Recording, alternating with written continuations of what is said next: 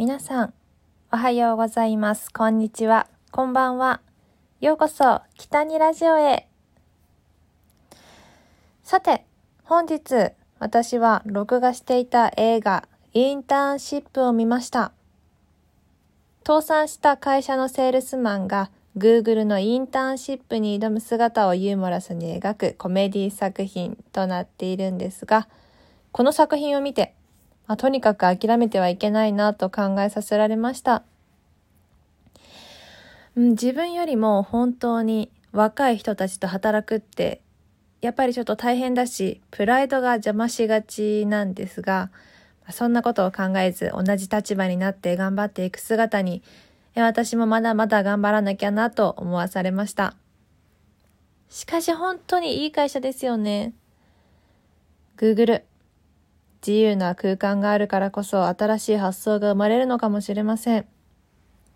もし学生時代に戻れるのなら、海外の会社のインターンシップに参加したいです。まあ絶対無理だけど。私は学生時代、とあるレコード会社のインターンシップに参加しました。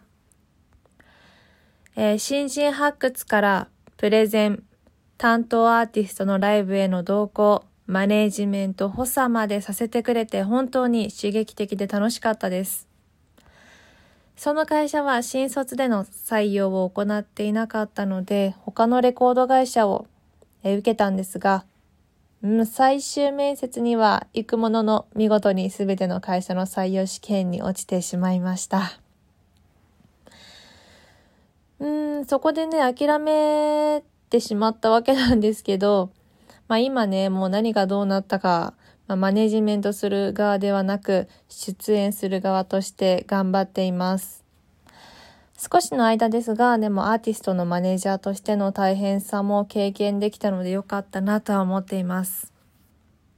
私は音楽が本当に好きなので、うん、仕事にできたらいいなとは思ってたんですけど、まあそれは叶うことがなく、うん、でも、まあ、好きなのでね、趣味として楽しんでいけたらいいなと思っています。何事も経験って大事ですよね。やりたいと思ったことはどんどん挑戦していきたいなと思っています。では本日もお話聞いていただきありがとうございました。また次の放送でお会いしましょう。きたりでした。またね。